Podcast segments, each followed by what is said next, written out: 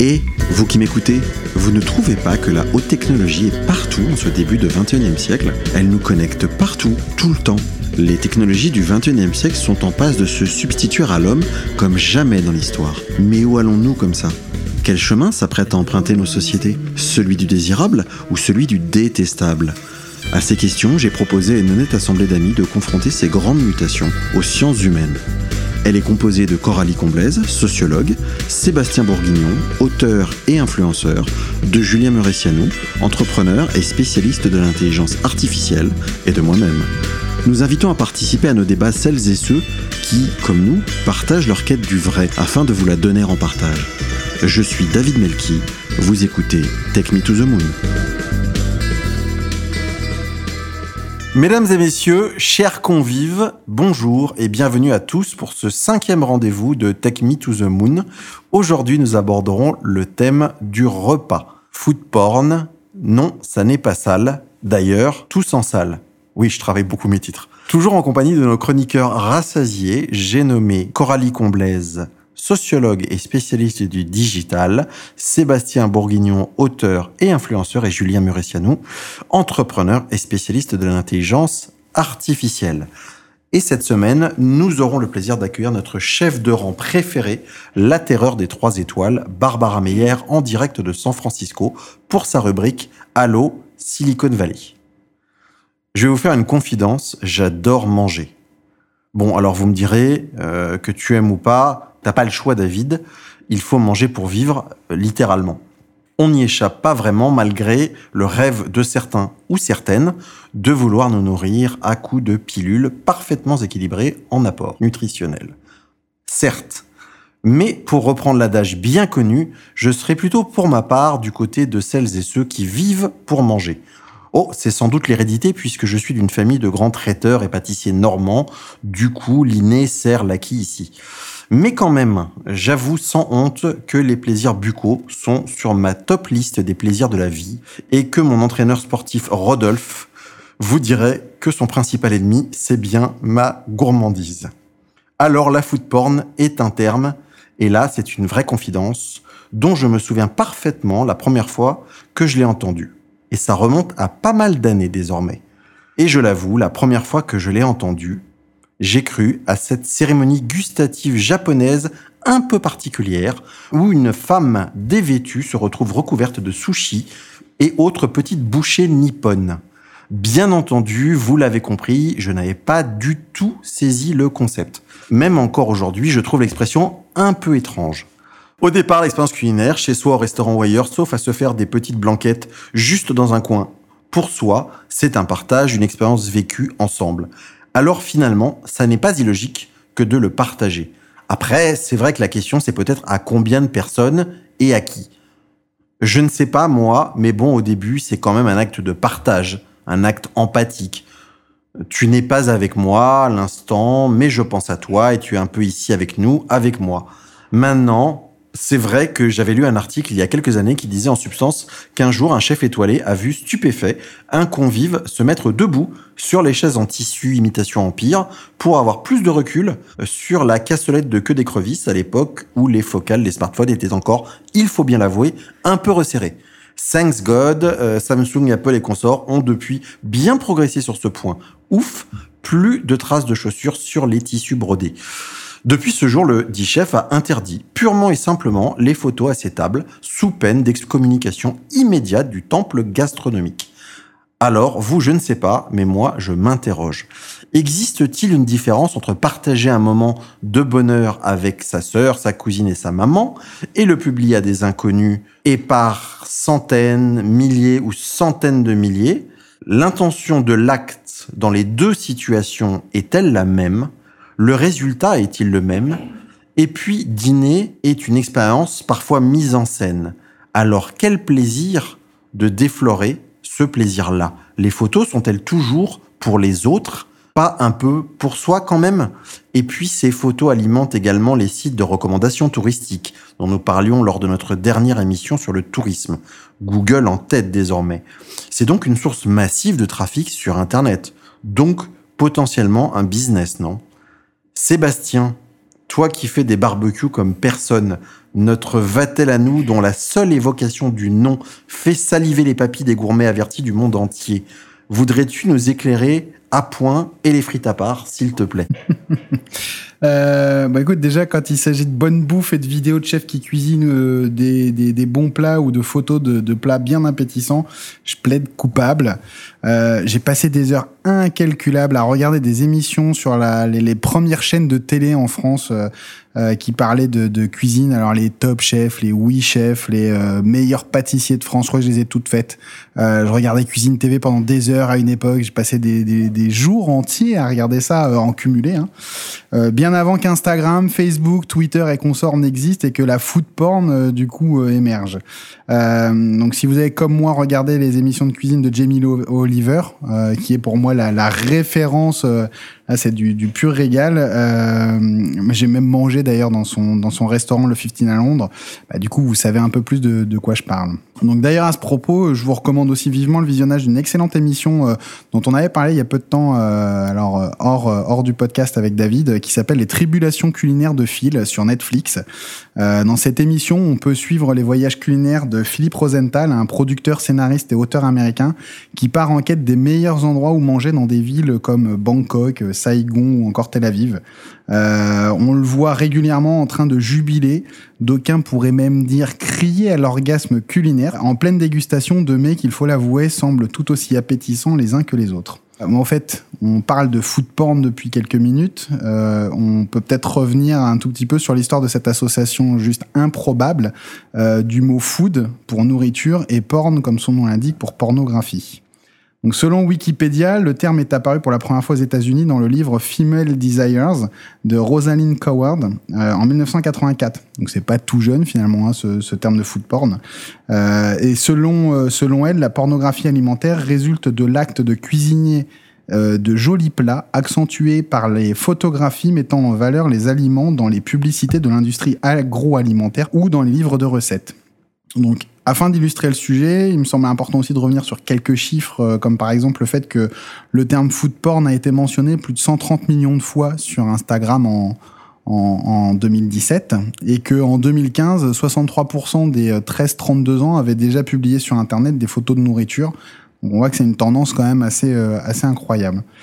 Euh, et puis bon bah l'autre jour je regardais justement sur sur mon fil Facebook une vidéo d'un cuisinier euh, dans une guitoune de street food en Asie. Euh, je suis sûr que ça vous est déjà arrivé ce genre de truc. Euh, on le voyait en train de préparer une crêpe à base d'ingrédients qui semblaient tous s'accommoder parfaitement pour donner un résultat que j'aurais vraiment eu envie de déguster. Et puis sans m'en rendre compte, je me suis retrouvé euh, embarqué sur d'autres vidéos qui s'enchaînaient toutes sur le même modèle. Et j'ai ainsi passé une bonne heure, je l'avoue, pour ne pas dire plus, à regarder euh, ces vidéos hautement addictives. Euh, mais d'ailleurs, ne serait-ce pas là le piège de la food porn, le fait de nous rendre accro à des photos et vidéos d'aliments et de préparation incroyables D'ailleurs, je me demandais si vous aussi, cela vous faisait le même effet hypnotique. Bon, moi j'avoue, clairement, ça me fait cet effet-là. Euh, je, en fait, c'est pire que les lolcats, c'est-à-dire qu'à partir du moment où j'enchaîne une émission où je vois des gars utiliser et manier leurs instruments avec dextérité pour nous concocter des plats que je suis incapable d'arriver à faire, euh, moi ça me fascine. Moi j'ai une première question qui, à mon avis, euh, me vient naturellement euh, à l'esprit et que j'ai envie de poser euh, évidemment à notre sociologue. Alors manger c'est un rite biologique mais euh, manger ensemble me semble être un rite social. Je sais pas par où prendre la question parce que ça peut être historiquement, euh, ça démarre très loin euh, dans les dans les dans, enfin les animaux. Il y a une cérémonie du partage des proies en fonction du rang dans la hiérarchie du groupe, de la meute ou de, du groupe de l'espèce. J'imagine qu'il y a une déclinaison un peu plus sophistiquée chez l'être humain. Bah alors, ça s'est vu. La question, elle est intéressante parce qu'effectivement, il y a pas mal de choses à dire dessus, euh, que ce soit effectivement sur le fait de manger comme rituel de partage, ou que ce soit pour rebondir sur euh, comment est-ce qu'est né effectivement le terme food porn éventuellement, euh, et rebondir sur ce qu'a dit Sébastien. Alors, oui, il y a un rite animal parce que bah, c'est une nécessité biologique de manger, c'est quand même un besoin primaire à la base. Donc euh, effectivement, il y, a le, il y a le rite animal qui fait ça. Il y a aussi euh, le partage, euh, ça s'est développé au niveau des tribus. Donc il y avait les chasseurs qui allaient chasser les animaux et qui partageaient avec le reste, le reste de leur famille ou le reste de la population. Et aujourd'hui, manger, effectivement, c'est un rite social. Alors il y a différentes manières de le traduire, mais c'est un des moments de partage qui permet de réunir des gens autour d'une table pour partager à manger ensemble. C'est partager un bien commun et euh, c'est partager un besoin primaire. Donc c'est revenir à l'essentialité, on va dire, de, de la vie et des besoins et presque à la primauté du lien social, j'ai envie de dire, euh, qui, qui permet aux gens de, se réunir. Moi, je pense qu'il y a, euh, on pourrait prendre deux exemples, un exemple occidental et un, et un exemple peut-être plus asiatique. Ce qui m'a marqué, euh, en l'occurrence en, Asie, surtout dans des pays comme le Vietnam, euh, le Cambodge ou, la Thaïlande, c'est que euh, s'il y a bien un truc que les habitants font ensemble, c'est manger. Et ce qui est intéressant, c'est qu'ils mangent ensemble alors qu'ils se connaissent pas. C'est-à-dire qu'il peut y avoir les commerçants de toute la rue qui sont qui sont à côté. En fait, il y a une euh, femme euh, de commerçante qui va cuisiner, elle va cuisiner mais d'immenses marmites en plein milieu de la rue euh, qui vont servir à faire à manger en fait pour l'intégralité des commerçants qui selon notre théorie à nous, seraient plutôt des concurrents, hein, mais là-bas pas du tout. Et, et ils s'arrangent comme ça, ils partagent absolument tout, tout ce qu'ils récoltent de la cueillette, etc. Donc c'est, c'est vraiment flagrant, parce qu'ils mangent en famille, mais ils mangent aussi avec toutes les personnes qui sont autour d'eux, en fait. C'est assez impressionnant à voir. Chaque personne qui cuisine va vendre euh, et faire bénéficier d'autres personnes ce qui est en trop par rapport à ce qu'ils ont cuisiné euh, au départ. Et alors si on se base plus sur euh, sur un exemple occidental, c'est alors ça peut être un moment de partage en famille qui permet de réunir ça ça donne une raison de réunir les gens autour d'un repas, notamment pour les fêtes. Ça peut être également pour un temps de travail, c'est le moment qu'on décide de partager avec quelqu'un euh, pour faire une rencontre professionnelle, par exemple. Ça peut aussi être une mondanité, donc c'est d'autres sortes de créations de liens sociaux. Et effectivement, oui, c'est un moment de partage pour euh, pour toutes ces raisons-là. Après, si on remonte aussi à, au fait de partager des repas un peu plus historiquement euh, parlant et qu'on prend des exemples comme l'époque des Grecs ou des Romains, par exemple. Et c'est là où c'est hyper intéressant de faire le lien peut-être avec le terme food porn qui est utilisé, qui certes remonte peut-être à 1984, mais n'est peut-être pas si anodin que ça. Il faut savoir que à, cette époque, si on prend un petit peu l'époque justement de, l'Empire romain, les banquets sont très très souvent nommés. Hein. C'est vraiment des scènes qui sont décrites très souvent euh, dans, les écritures qu'on a tous sûrement étudiées en latin ou en grec euh, pour ceux qui en ont fait. C'est vraiment euh, des, moments. On, on, a été, je pense, très nombreux à devoir traduire un nombre incalculable de fois des noms de fruits ou de légumes qui apparaissaient dans ces textes-là euh, en latin. Et en fait, ce qui est intéressant de voir, c'est comment est-ce qu'étaient décrits euh, ces banquets, parce que le partage du repas à cette époque-là, c'est le faste, c'est la richesse, c'est l'opulence c'est la festivité en fait. C'est le fait de profiter et donc il y a ce plaisir qui est la gourmandise et qui est souvent associé aussi euh, également à un péché. Il y a beaucoup de textes, si on remonte un peu plus loin dans, dans, l'histoire, euh, où il y a eu la période du catholicisme qui assimile très clairement le, fait de manger ou du moins de manger trop à quelque chose de, néfaste et donc un, un péché versus en fait la privation et le strict et le fait de vivre du, du strict nécessaire. Et du coup, dans ces banquets-là, à cette période où les gens faisaient la fête, c'est quand même une période qui est connue pour aussi euh, décrire dans ces textes euh, des périodes, euh, enfin des, quand même de, des gros épisodes de d'orgie, où souvent le fait de manger, de festoyer, de boire était aussi et de partager des repas très souvent liés à la sexualité qui était quand même globalement public à cette époque-là. Et je pense que dans cette histoire de food porn, il y a aussi cette notion à prendre en compte parce que si on regarde après, à l'heure actuelle, ce que les gens associent comme image de nourriture au hashtag food porn, c'est pas des salades, hein. c'est toujours de la nourriture trop grasse ou quand ils estiment eux-mêmes qu'ils ont trop mangé ou qu'il y avait un truc qui était too much ou que c'était en trop grande quantité. Donc en fait, encore une fois, même aujourd'hui, c'est associé euh, peut-être à l'opulence, à l'excès. On se dit euh, là j'ai craqué, euh, j'ai fait le truc qu'il fallait pas quoi. Et souvent d'ailleurs maintenant c'est accompagné de l'émoticône petit singe qui se cache les yeux à côté du hashtag food porn en mode bon j'ai fait ça mais il faut pas trop le dire.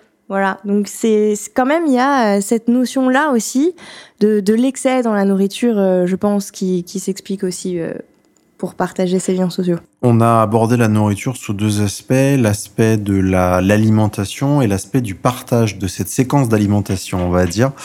Julien, alors toi, c'est quoi ton rapport à l'alimentation et c'est quoi ton rapport au partage de la séquence euh, alimentaire?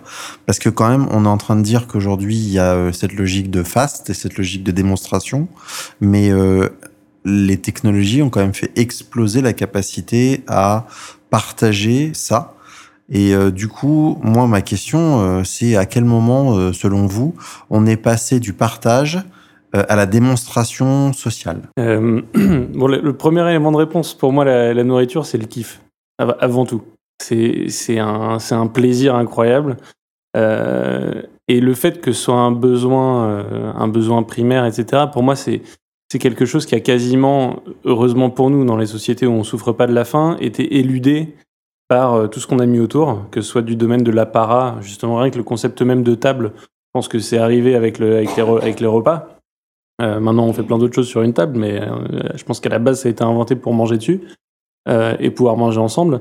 Et bon, ça, c'est vraiment le premier, le, premier truc, c'est le kiff.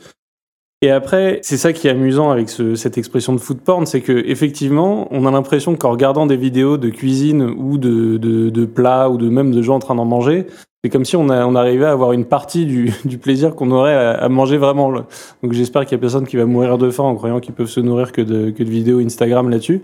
Mais, euh, c'est un peu ça l'idée. Donc effectivement, c'est addictif. Après, c'est quelque chose de très très différent à mon sens de de partager un repas avec quelqu'un physiquement et de euh, poster des, choses sur Instagram. Où là, c'est pas.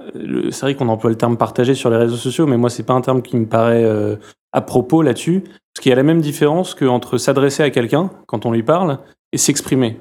Ce qui n'a rien à voir. Euh, d'un côté, on sait à qui on parle, on sait avec qui on partage quelque chose.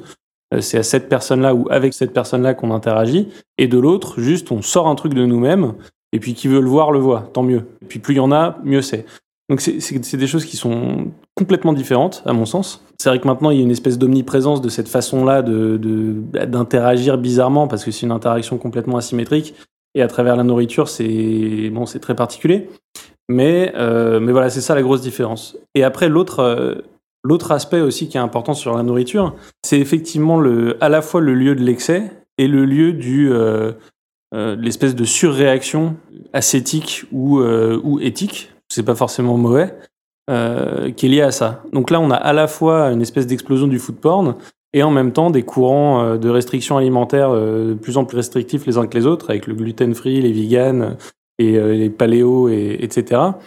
Et, je pense que c'est lié en fait ces deux choses-là, parce que c'est au cœur de ce qu'on est, ce qu'on mange, euh, ça vient forcément de quelque part et on est en train d'intégrer dans ce processus-là un maximum de questionnements qui sont intéressants aussi. Et à côté de ça, heureusement, bon, il y a encore des, émissions où on voit des, surenchères de, cuisine, de préparation et de consommation d'aliments. et, on est un peu au milieu de tout ça. Je sais pas si ça vous est arrivé, mais moi j'ai, de temps en temps quand j'observais des gens au restaurant en pleine période food porn ou en pleine période euh, euh photos, réseaux sociaux euh, dont l'objet de communication était le était la nourriture, je voyais des gens qui s'extasiaient quand les plats arrivaient. La première chose qu'ils faisaient c'est pas de se parler, c'est de photographier le plat, euh, idéalement avec le bon flash et le bon filtre. ensuite ils se montraient leurs photos et ensuite ils mangeaient, ils se parlaient plus. Et donc la question qui se pose, c'est jusqu'au plat suivant. Et donc la question qui se pose, mais je pense qu'on y répondra après, c'était juste pour vous la soumettre, euh, c'est à quel moment euh, le partage est euh, voilé par la transmission? J'ai juste une petite blague là-dessus de ah Philippe, que, Philippe Geluc. Vous connaissez la BD Le Chat? Où il dit au paradis, tout le monde se, se raconte des souvenirs de leur vie. Et en enfer, c'est pareil, sauf que tout le monde a apporté ses diapos. c'est très, très, bon et vous verrez la, la photo d'illustration de l'épisode de cet épisode euh, sera un dessin que j'ai trouvé génial d'un illustrateur américain. Vous voyez, euh, alors je vous la décris à vous, mais, euh, mais nos auditeurs la verront ou l'auront déjà vu sans doute en live.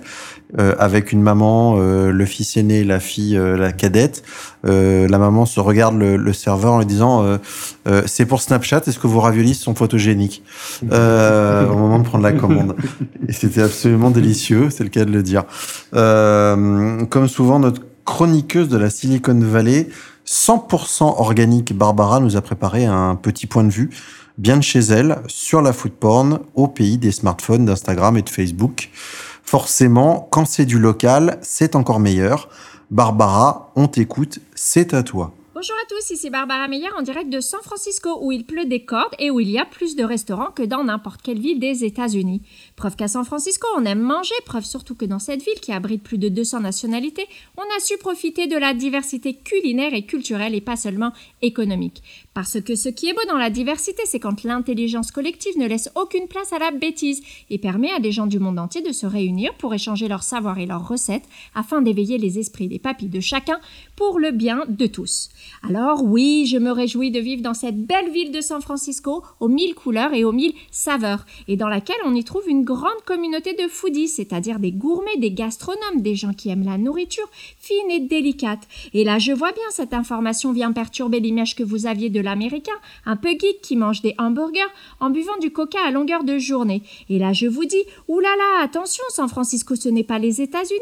Et c'est d'ailleurs pour ça qu'on y trouve des chefs du monde entier, parce qu'ici, ce qui compte, ce sont les papilles et non pas les papiers. Et comme on parle de food porn et que l'on rend hommage à une cuisine esquisse, délicate et poétique, je me dois de saluer la talentueuse Dominique Rennes, reconnue meilleure chef au monde, installée à San Francisco, française, et dont la créativité des plats se passe bien de hashtag et aussi de téléphone portable à table.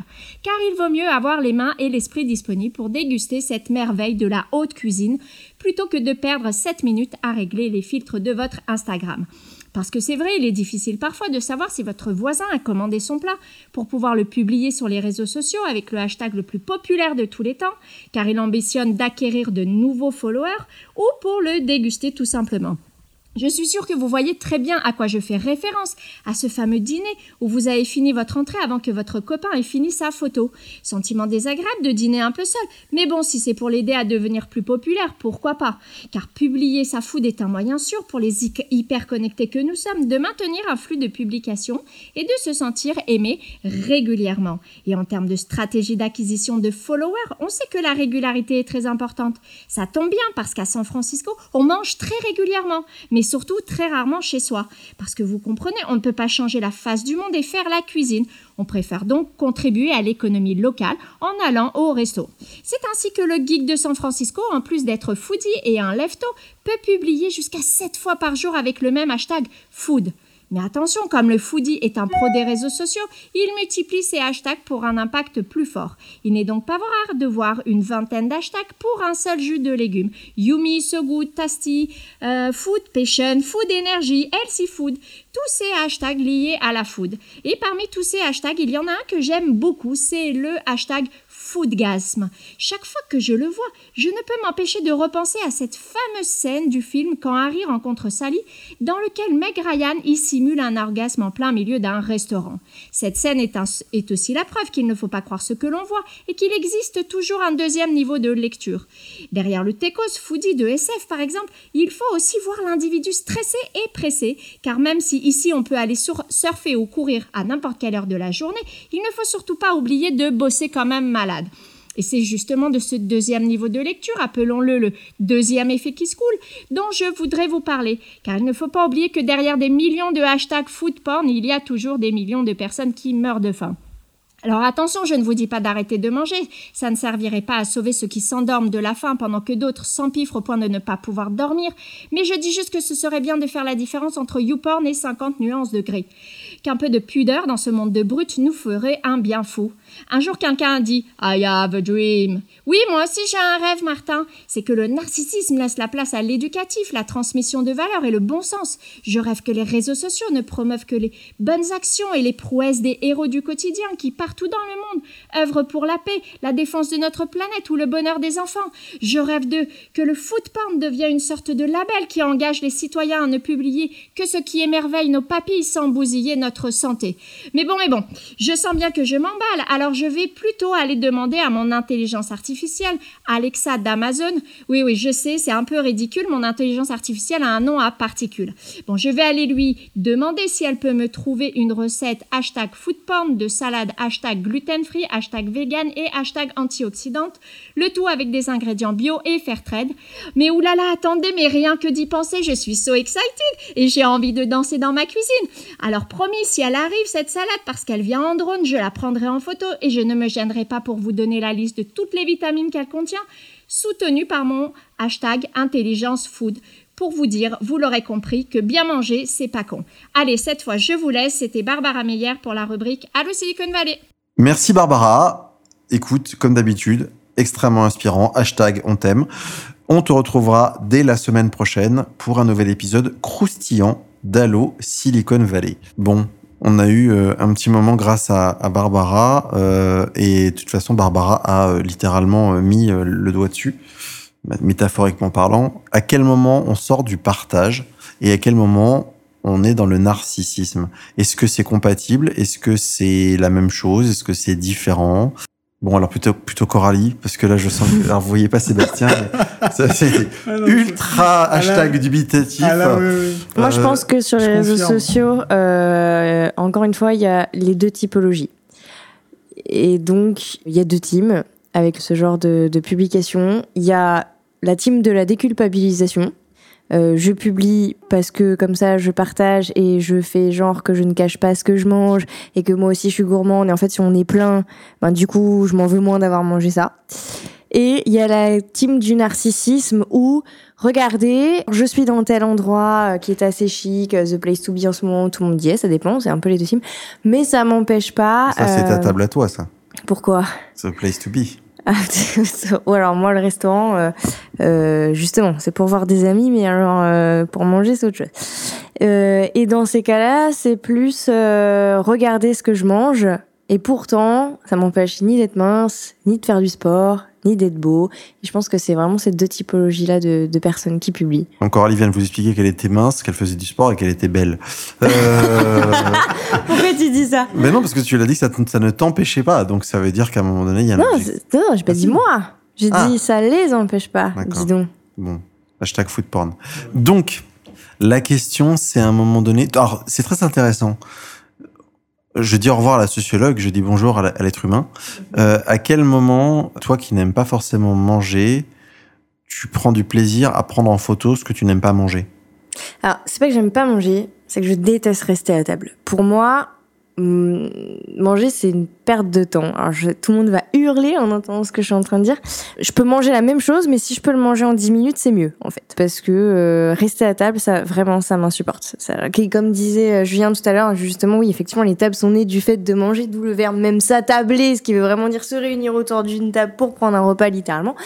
Euh, mais alors moi c'est pas du tout mon truc et en fait le restaurant c'est un lieu de rencontre avec des gens pour moi c'est pas un lieu de restauration Je crois que les premiers restaurants étaient en fait des auberges.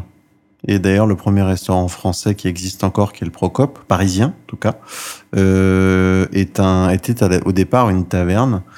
À quel moment on est passé de la réunion par le liquide à la réunion par le solide? Est-ce que ça vous semble avoir marqué un tournant important dans... Euh... je regarde Sébastien parce que s'il connaît en liquide et en solide, Ouais. comme j'ai compris, il avait quand même cité les, les, les mots-clés, hein, Jamie Oliver, euh, Ouais, euh, suis- f- f- Cuisine TV. Je veux dire, là, on sent qu'on est sur du canal historique et que donc euh, on peut lui poser des questions un petit peu, un petit peu chaudes.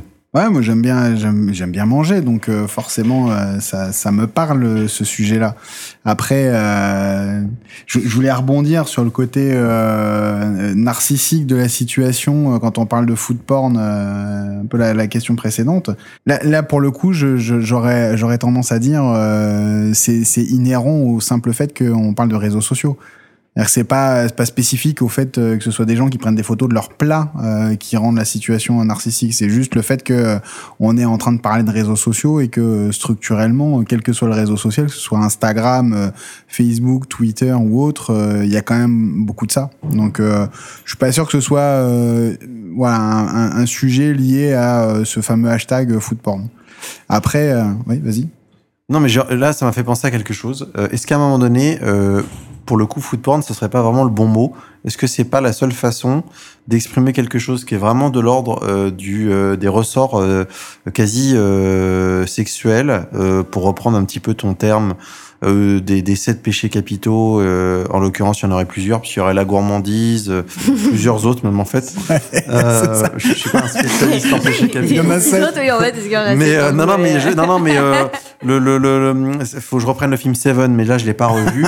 Euh. C'est le premier, la gourmandise, je crois, non? Ouais, c'est le premier. Et d'ailleurs, est-ce que ce serait pas d'exprimer de manière euh, politiquement correcte quelque chose qu'il est En fait, pas vraiment?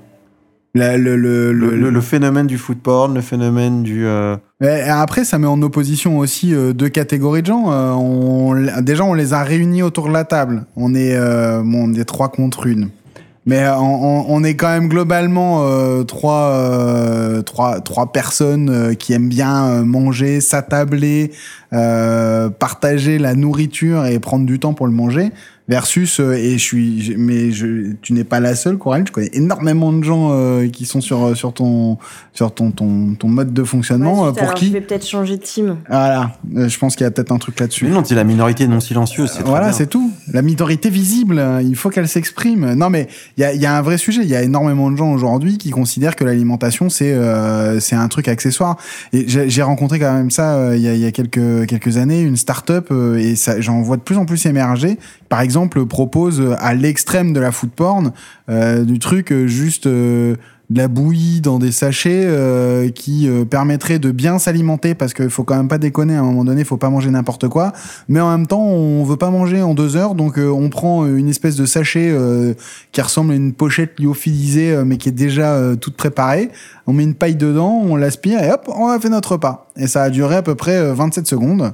Pré-mâché? Ouais, bien sûr, bien sûr. Donc euh, Quel service? Dans ces, ces catégories-là, on a quand même des extrêmes, quoi. Le côté food porn, ça, moi, ça m'inspire plus parce que c'est euh, le côté euh, plaisir, euh, côté orgasmique hein, euh, de certains plats, euh, certaines. Au-delà du plat d'ailleurs, au sens gustatif, il y a le côté aussi olfactif. Il y a tous les sens qui sont en éveil quand on est en train de manger quelque chose. Enfin, pour pour ceux qui aiment bien ça, il y a il y a y a tout un tout un décorum qui va avec, qui est qui est qui est terrible. Quoi.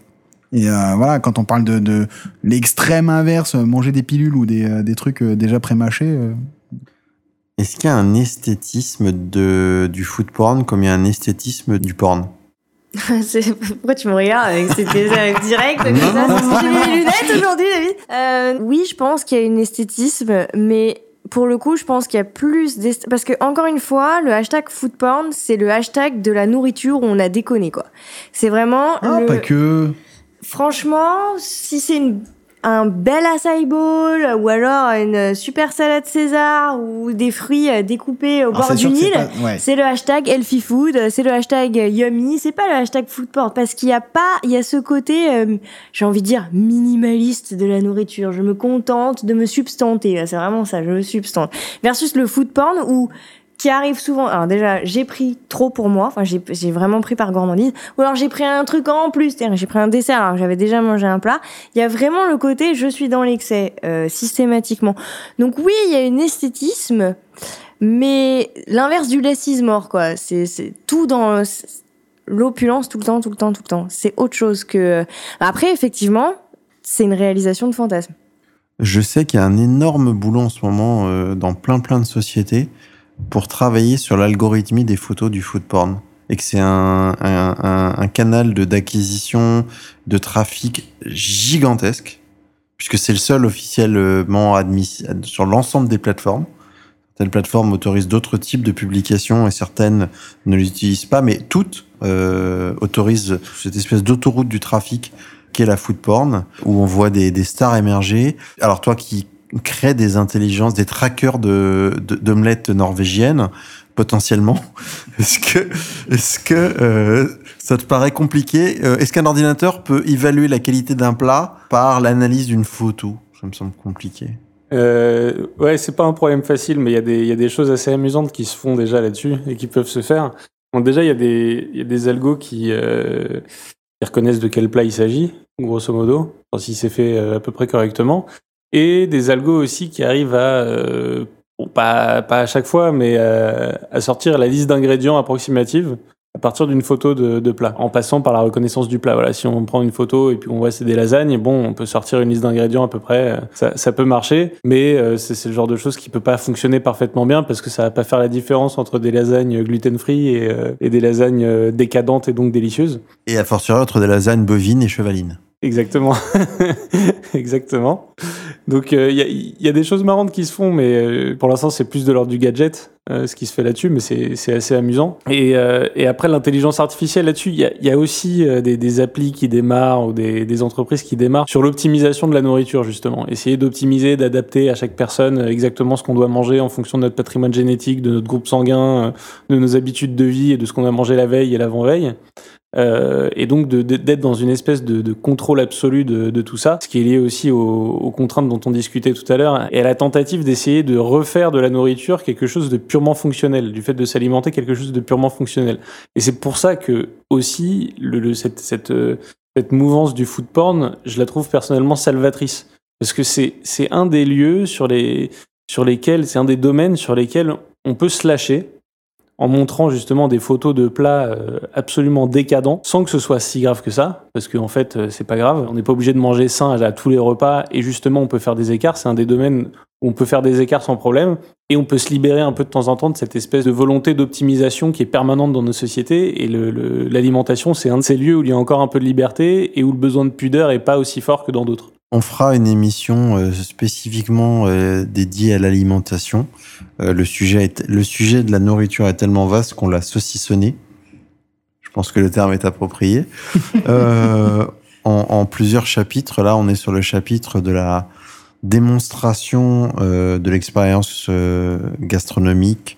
On parlait du lieu de rencontre et du lieu familial. Il y a, des, il y a beaucoup de rites où l'alimentation est au cœur du partage collectif. Est-ce que à un moment donné, on s'imagine prendre euh, des hashtags foodporn dans toutes les situations euh, de partage, euh, qu'elles soient, je sais pas, de rencontres ou religieuses, ou voilà, à quel moment l'acte, est-ce que c'est un acte solitaire fondamentalement de foodporner, ou est-ce que c'est un acte collectif? Je laisse ah, la question qui tue. Je laisse la, la, réponse à qui veut bien la prendre. je suis pas sûr que c'est une question de sociaux, ça non? Oh, c'est ma, ma soirée euh, ce soir. Ou... Euh, Est-ce que c'est un acte collectif? Ah, pff, oh là là. Euh... Foot porné. Hein. Ouais, foot porné. Je pense que ça dépend. Le, ne cherchez pas, il, il, vient, il a été, au moment où vous écouterez l'émission, il aura été déposé. Non, mais je peux donner un exemple euh, hier, typiquement. Donc, du coup, j'ai été au restaurant pour euh, dîner avec des copines que j'avais pas eues depuis longtemps. Donc, forcément, faut rester longtemps à table parce qu'il faut discuter. Et euh, donc nous avons mangé, nous étions dans une brasserie du terroir, nous avons mangé des plats du terroir euh, que j'affectionne particulièrement. Et on ne fait pas de pub, ça peut être n'importe quelle brasserie, elle peut être Lorraine, euh, euh... cité de marque. Auvergnat, Auvergnat ou autre. Voilà, peu importe, des plats du terroir donc. Euh, c'est parce qu'il manque en France quand même. Et donc, euh, arrivé au moment du dessert, sachant que nous avions déjà mangé des plats opulents et fastes, euh, et bien gras, il faut le dire. Difficile de pas finir sur une petite note sucrée quand même. Donc on regarde la carte, on était quatre, nous étions quatre filles et on avait envie de tout prendre parce que la gourmandise nous tue surtout sur le sucré. C'est comme ça les femmes souvent au restaurant ça commande une salade en plat pour commander un moelleux au chocolat au dessert parce que c'est le, le, paradoxe. C'est là si moi je l'avais faite ça aurait été je me serais je, me serais fait bâcher. Hein. Ouais mais moi ça compte pas parce que non, comme ça compte euh, pas parce que, parce que voilà c'est comme c'est comme quand vous nous proposez des frites euh, au restaurant ne faites jamais ça.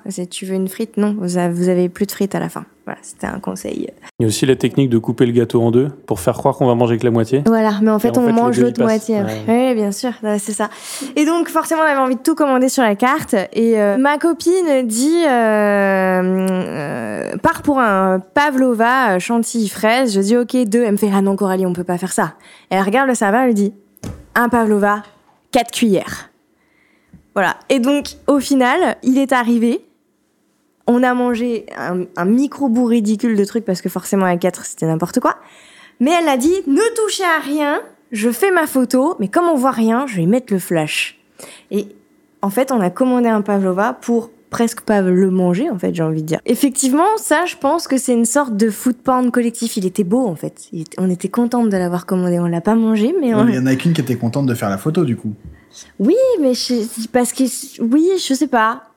On l'a toutes regardé faire. On s'est dit, euh, juste, il y a aussi l'identification. On va avoir l'air bête si on met quatre fois la même photo. Il y a toute une technique justement de l'usage des réseaux sociaux derrière. Je trouvais ça intéressant et je pense que hier pour le coup, on a foot porné à quatre. Je suis content de découvrir euh, certaines choses euh, et c'est très intéressant de savoir que vous avez tourner toutes les quatre. Euh, Sorti de tout contexte, est-ce que le gâteau est bizarre Est-ce que le gâteau, oui, non mais cette émission est bizarre.